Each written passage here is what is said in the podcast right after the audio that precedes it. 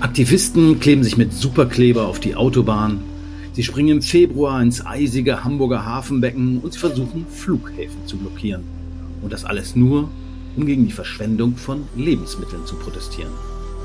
Angesichts von weltweit mehr als 800 Millionen hungernder Menschen ist das Anliegen der Demonstranten der letzten Generation sicher aller Ehren wert.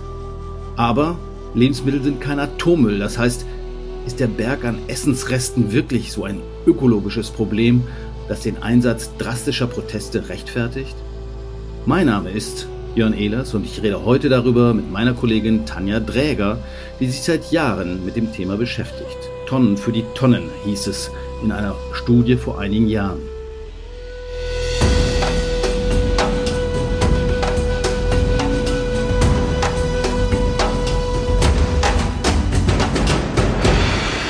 Hallo Tanja, hast du den Superkleber inzwischen von den Fingern wieder abbekommen? Und ist das mit den Küchenabfällen wirklich so ein riesen Klimaproblem? Sag doch bitte mal was dazu. Hallo Jörn, vielen Dank für die Einladung ich freue mich sehr, dass wir heute zu dem Thema Lebensmittelverschwendung sprechen. Und äh, deine Frage war ja, ob das überhaupt relevant ist. Und ja, es ist ein sehr relevantes Thema, wenn man an Ressourcenschutz denkt, Klimaschutz, äh, Schutz der Artenvielfalt und äh, auch aus ethisch-moralischen Motiven heraus natürlich ein richtig wichtiges Thema, denn im Prinzip gilt, jedes verschwendete Lebensmittel ist eine verschwendete Ressource und das können wir uns in Zukunft aus diversen Gründen nicht mehr leisten. Okay, aber aus alten Lebensmitteln, das vergammelt doch einfach, wird wieder Dünger oder meinetwegen zu Schweinefutter verarbeitet, ist ja nun auch nicht so dramatisch, oder? Naja, man muss sich vorstellen, jedes Lebensmittel, was wir auf den Teller legen, wurde ja irgendwo angebaut, ähm, transportiert, gelagert, weiterverarbeitet. Wir haben es dann zu Hause noch im Kühlschrank liegen gehabt und geköchelt vielleicht, äh, um es dann letztendlich, weil es zu viel gekocht war, in die Mülltonne zu schmeißen. Das heißt, es geht auf diesem Weg einfach sehr, sehr viel Energie verloren. Treibhausgasemissionen entstehen umsonst. Energie wurde umsonst aufgebracht, Wasser und all dieses ist natürlich unnötig und sollte vermieden werden von Beginn an, also vom Acker bis zum Teller. Okay, leuchtet ein. Aber zum Beispiel ein Bauer, der seine Kartoffeln nicht mehr los wird, der könnte sie ja genauso gut dann an die Schweine verfüttern. Dann spart er an anderer Stelle Soja ein, in anderen Teilen dieser Welt. Macht ja Sinn, ist ja keine Verschwendung in dem Sinne, oder? Naja, generell ähm, ist natürlich die Frage, wenn wir was anbauen, ob jetzt Getreide oder Kartoffeln oder Tomaten oder Äpfel, sollte es ja eigentlich dem Verzehr dienen. Und wir sollten als Gesellschaft dahin kommen, dass wir möglichst optimal unsere Ernte nutzen und nicht Teile davon unterflügen oder als Tierfutter verwenden oder in die Biogasanlage äh, tun zur energetischen Verwendung, weil äh, es einfach die sinnvollste Art und Weise ist, wie Lebensmittel verwendet werden. Was mich so ein bisschen an diesem Protest irritiert, ist, das Problem ist, glaube ich, erkannt. Das wissen wir alle. Wir wollen keine Lebensmittel verschwenden, insbesondere vor dem Hintergrund, dass viele Menschen auf der Welt immer noch hungern müssen und wir außerdem Platz auch für andere Dinge brauchen und nicht unbedingt Lebensmittel zu erzeugen, die wir hinterher wieder wegschmeißen. Andererseits habe ich eine Zahl jetzt gelesen äh, von vom WWF. Da äh, schätzt man, dass man die Lebensmittelverschwendung halbieren würde, dann könnte man ungefähr 30 Millionen Tonnen oder 35 Millionen Tonnen CO2 einsparen. Bei der Gesamtemission von 800 Millionen Tonnen ist es ungefähr 5 Prozent. Also gibt es durchaus, glaube ich, noch größere Brennpunkte. Oder sehe ich das falsch?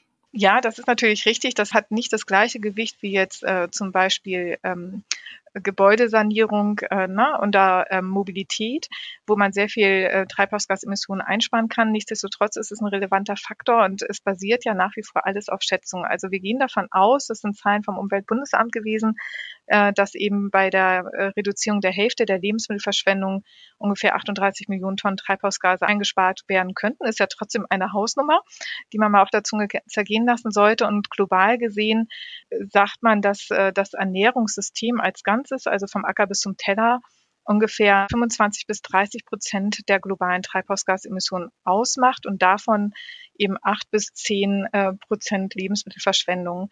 In Deutschland zum Beispiel äh, oder in der gesamten Europäischen Union ist äh, per Definition erst Lebensmittelabfall alles, was nach der Ernte erfolgt und nach der Schlachtung. Also sprich alles, was äh, sozusagen verlustig geht während der Tierhaltung oder während des Anbaus wird heutzutage noch gar nicht mit reingerechnet.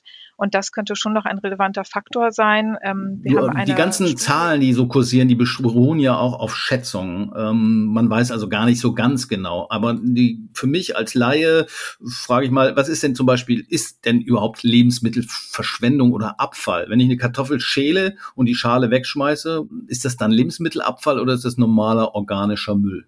Ja, das ist eine gute Frage. Es wird immer unterschieden zwischen vermeidbaren Lebensmittelabfällen und unvermeidbaren Lebensmittelabfällen. Aber ähm, bei den Zahlen, die so kursieren, zwischen 12 Millionen Tonnen Lebensmittelabfällen in Deutschland oder 18 Millionen Tonnen, da wird immer die Gesamtheit betrachtet. Aber wenn es um die Reduktionsziele gehen, was wollen wir denn reduzieren, dann geht es um die vermeidbaren Lebensmittelabfälle. Und das ist zum Beispiel der Tellerrest im Restaurant oder die Kartoffel, die wir zu viel gekocht haben, aber natürlich nicht der Knochen vom Steak. Also die Schale, äh, Kartoffelschale ist kein vermeidbarer Müll, obwohl man natürlich auch was mitmachen könnte. Und der Knochen vom Kotelett, den darf man auch weiter in den Müll schmeißen. Deshalb sagt man ja auch nur eine Halbierung oder Verringerung des Lebensmittelabfalls äh, und man kann ihn wahrscheinlich nicht auf Null fahren. Richtig, wobei die Halbierung bezieht sich erstmal vom politischen Ziel her auf die vermeidbaren Abfälle.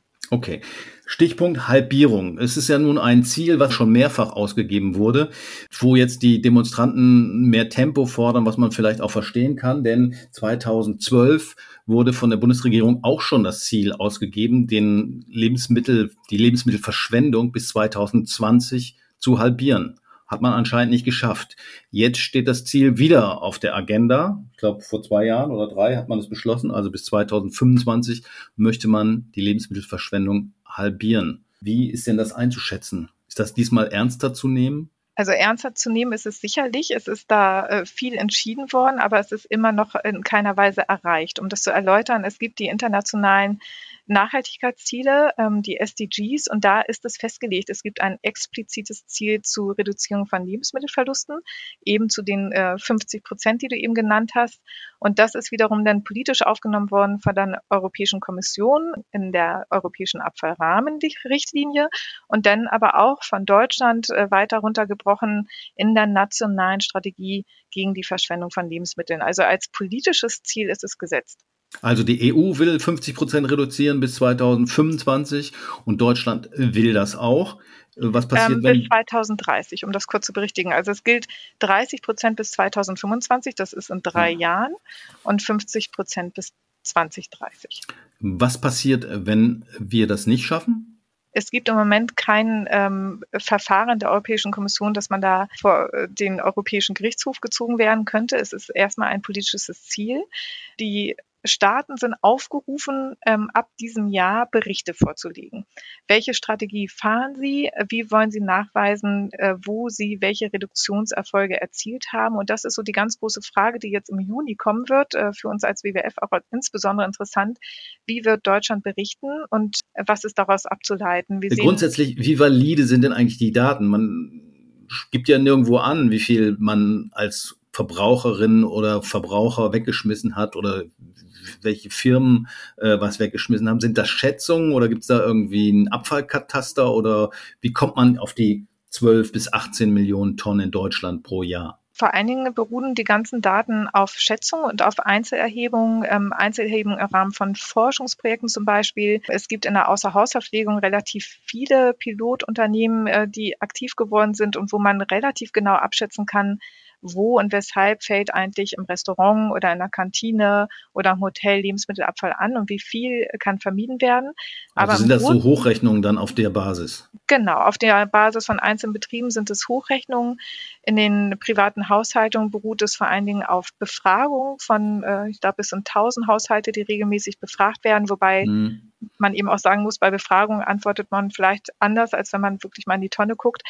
Genau, es sind Schätzungen und von daher ist eine der grundlegenden Forderungen von uns, des WWF, halt, äh, wie erreicht man wirklich valide Datengrundlagen, um später dann auch äh, wirklich transparent und nachvollziehbar Reduktionserfolge überhaupt darlegen zu können. Also das wäre der erste Schritt. Das heißt, die Datenlage erstmal valider aufstellen oder verbessern? Also du hattest ja eben gesagt, ähm, die Datengrundlage ist das A und O und ähm, ich würde das nochmal gerne verdeutlichen, dass es eben für einzelne Unternehmen auch von grundlegender Bedeutung ist, jetzt für die Außerhausverpflegung zum Beispiel, weil man weiß eigentlich nicht so genau als Betrieb, wo fällt eigentlich wie viel Lebensmittelabfall an. Und da ist das Messen wirklich immer für alle Betriebe der grundlegend erste Schritt. Man misst, dann sieht man, wo ist eigentlich das Problem und dann fängt man an, darüber nachzudenken und dann fängt man an, Maßnahmen zu identifizieren. Von daher ist wirklich das allererste Messen und dann Maßnahmen entwickeln und dann die Reduktionserfolge darlegen. Du redest über Unternehmen. Ich denke bei Lebensmittelverschwendung immer an mich, unsere Familie und meine Töchter, die ihren Teller nicht leer essen.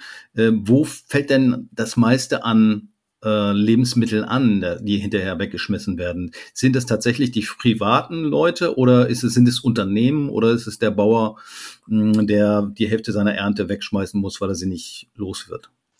Also je nach Schätzung ist es, äh, sind es vor allen Dingen die private Haushalte. Zwischen 40 und 50 Prozent des Gesamtlebensmittelabfalls liegt dort, gefolgt von den Außerhausverbrauch, also Hotels und Restaurants gefolgt wiederum von der Weiterverarbeitung, dem Handel und der Produktion. Dann aber nochmal zurück zu den Protesten.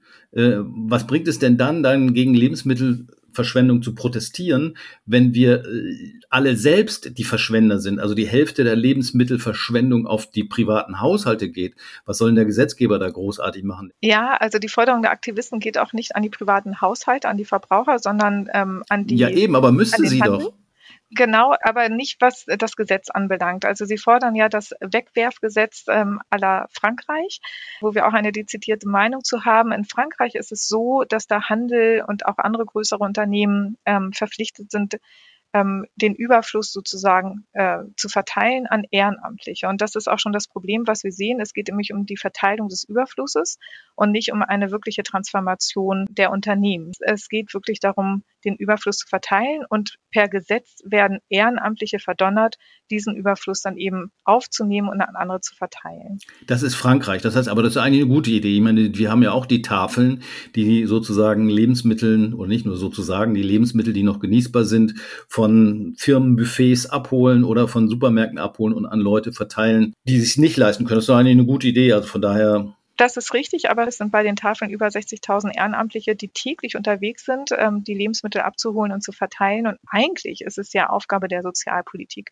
Ja, also ähm, welche, die ein sehr geringes Einkommen zur Verfügung haben, sollte, es sollte zumindest ausreichend sein, dass man sich selber Lebensmittel kaufen kann und nicht darauf angewiesen ist, ähm, was als Überfluss da ist und verteilt wird. Also ich sehe es äh, sehr stark als Aufgabe der Sozialpolitik und dass man nicht auch noch per Gesetz verpflichten kann, aus unserer Perspektive ist wichtig, den Überfluss von vornherein zu vermeiden. Ja, also es äh, nicht irgendwie den Überfluss äh, über Ehrenamtliche zu verteilen, sondern entlang der ganzen Lieferkette zu gucken, wie nutzen wir optimal die Ernte, die wir haben, weil wir in Zukunft einfach ein Problem haben werden. Wir können nicht in diesem Maße weiter verschwenden, wie wir es derzeit tun. Wenn wir gucken weltweit, so die aktuellste Studie letztes Jahr international, die rausgekommen ist, auch vom WWF, ähm, gehen 40 Prozent der gesamten Lebensmittel auf dem Weg vom Acker bis zum Teller verloren. Das können wir uns einfach in Zukunft gar nicht mehr leisten. Hm, das leuchtet ein. Aber nochmal zurück zu Frankreich. Wie ist es denn da? Da gibt es also sozusagen ein Gesetz, was jetzt auch die Demonstranten fordern und in diesem Gesetz, das verdonnert quasi Supermärkte, Lebensmittel nicht wegzuschmeißen, sondern sie an Ehrenamtliche zu geben. Tafeln genau, zu geben. aber auch nicht in Gänze. Also ähm, der Europäische Gerichtshof hatte das Gesetz sehr hart angegangen, bevor es zumindest novelliert worden ist, aber es ist jetzt auch nicht viel, viel besser geworden. Zum Beispiel reicht es aus, wenn man eine sehr geringe Menge an Lebensmitteln, die überflüssig sind, verteilt. Äh, damals war es ein Prozent, dann hatte man die Bedingungen eigentlich schon erfüllt. Und natürlich ähm, hat man die Bedingungen auch erfüllt, wenn es gar keine Ehrenamtlichen gibt. Okay, aber das könnte ja auch eine staatliche Stelle machen. Also es könnte ja, keine Ahnung, die Gemeindeverwaltung übernehmen oder sonst was. Ähm, was sollen, was sagen denn die Tafeln dazu? Also die Tafeln haben da ein äh, gemischtes Bild. Ähm, wir hatten auch vielfach gehört, äh, dass sie ja eigentlich froh wären, wenn sie selber auch irgendwann überflüssig wären und es nicht mehr so viele Bedürftige geben würde oder auch keine Lebensmittel, die mehr ähm, überflüssig vorhanden sind. Es sollte kein langfristiges Ziel sein, so ein System aufrechtzuerhalten.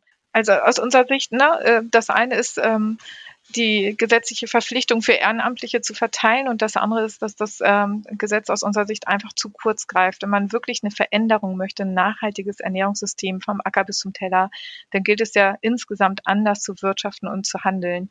Und das äh, wird durch dieses Gesetz überhaupt nicht angesprochen. Das Handeln bleibt so, wie es ist, nur der Überfluss, der wird adressiert. Okay, und ähm, das heißt, wir bräuchten aber auch ein Gesetz, das müsste nur anders aussehen in Deutschland? Ja, da wird auch viel diskutiert, wie das so aussehen könnte. Es gibt auch einen Beschluss des Bundesrates vom letzten Jahr, also von den Bundesländern, die ähm, auch da äh, plädieren, dass es sozusagen eine gesetzliche Verpflichtung gibt für alle Unternehmen entlang der Wertschöpfungskette. Was sind denn das? Also äh, Lebensmittelhersteller, so wie, wie von Nestle bis äh, De Beukeler, oder die Bauern oder wer ist damit gemeint? Genau, also mit dem Beschluss sind tatsächlich alle gemeint, von den Produzenten angefangen über die Weiterverarbeiter, zum Beispiel die Pommeshersteller ähm, oder Erbsensuppenhersteller, über den Handel, den Großhandel bis hin äh, zu den ganzen Akteuren in der Außerhausverpflegung, also Hotels und Restaurants. Mhm. Was kannst du dir denn vorstellen, wie könnte es besser funktionieren, äh, wenn wir sozusagen von den Mängeln des französischen Gesetzes lernen wollen? Also eine Idee, die im Raum schwebt, ist, äh, dass es ein Gesetz für eine Berichtspflicht gibt. Das heißt, die Unternehmen wären alle, äh, ob Bäckereien oder Molkereien, aufgerufen, darzustellen, wie viel Lebensmittelabfälle fallen warum an.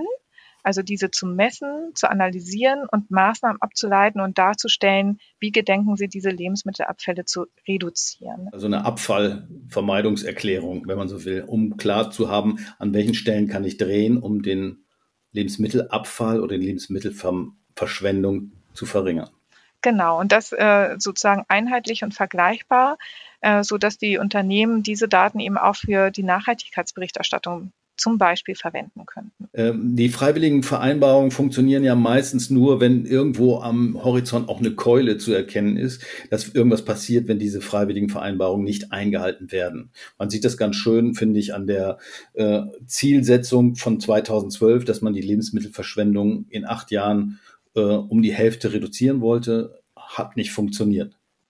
Ja, ganz offensichtlich nicht, wobei man sagen muss, die ersten Jahre war die Kampagne zu gut für die Tonne auch allein auf den Verbraucher ausgerichtet. Da haben wir als WWF begrüßt, dass 2019 die nationale Strategie etabliert worden ist, die die gesamte Lieferkette in den Blick genommen hat. Und in dieser Strategie steht auch drinne, dass es Dialogforen geben soll für die Weiterverarbeitung, für den Handel, für die Produktion mit der Aufgabe, freiwillige Vereinbarungen zu etablieren und die begrüßen wir auch immer noch. Der Grund ist, dass wir denken, dass wenn es gemeinsam erarbeitet worden ist mit den Unternehmen, gemeinsam Reduktionsziele festgelegt worden sind, Maßnahmen festgelegt worden sind und die dann auch gemeinsam umgesetzt werden, es ähm, wirklich einen sehr guten Austausch gibt zwischen den ganzen Unternehmen, Best Practice zum Beispiel, ähm, dass äh, es Berichte gibt zu dieser gesamten Branche. Wie stehen jetzt die ganzen Hotels da? Wie stehen die Bäckereien da?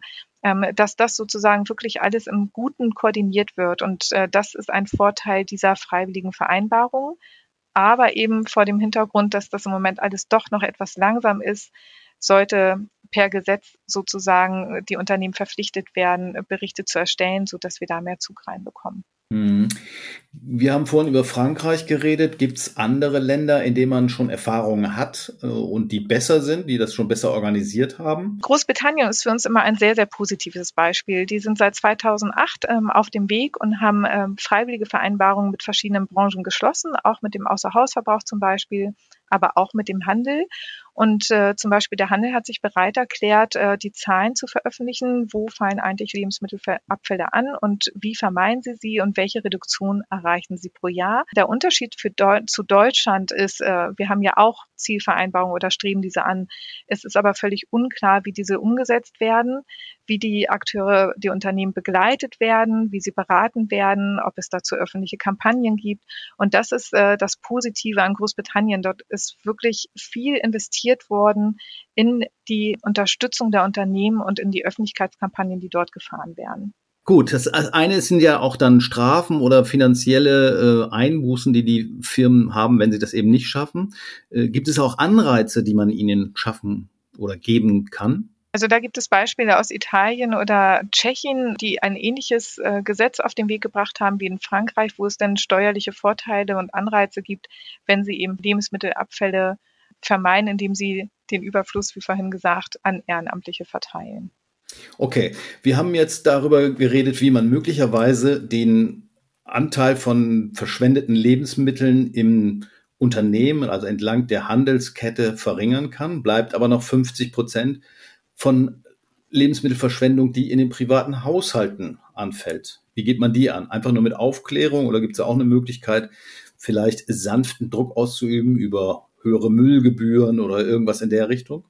Ja, da gibt es verschiedene Möglichkeiten. Tatsächlicherweise auch in Großbritannien wird es äh, auch über Gebühren ähm, angestupst sozusagen, weil man eben doch dann für die Biotonne mehr zahlen muss als vormals und damit ein Anreiz gegeben ist, möglichst wenig Lebensmittelabfälle zu haben.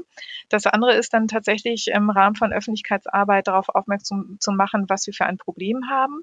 Und äh, das Dritte ist aber zu gucken, was macht eigentlich der Handel oder die Außerhausverpflegung, weil das sind so ganz große Stellschrauben hin zum Verbraucher. Ja, da kann ich natürlich als Supermarktkette äh, sehr viel Kommunikation betreiben und kann auch anders vermarkten. Im Moment ist sehr oft so, dass große Gebinde, also äh, Orangen äh, im Netz billiger sind als einzelne oder eben kaufe zwei statt ein und dann hat man auch einen Anreiz mehr zu kaufen, so dass auch der Handel durch seine Verkaufsstrategie natürlich dazu beiträgt, dass Lebensmittelabfälle in den privaten Haushalten anfallen. Okay, der Handel ist gefordert, die privaten Leute sind gefordert, mehr Bewusstsein zu entwickeln für die Verschwendung von Lebensmitteln. Der WWF natürlich auch gefordert, mehr Aufklärung zu machen, Umweltbildung etc. Anderes Thema noch, Containern. Darüber haben wir vor einigen Monaten schon mal geredet. Äh, wie siehst du das? Ist das so ein Randaspekt des Ganzen oder ähm, Container ist ja in Deutschland, glaube ich, auch noch verboten. Das heißt also, dass die Leute äh, an die Mülltonnen der Supermärkte gehen und sich dort noch genießbare Lebensmittel rausholen. Äh, wie ist das einzuschätzen?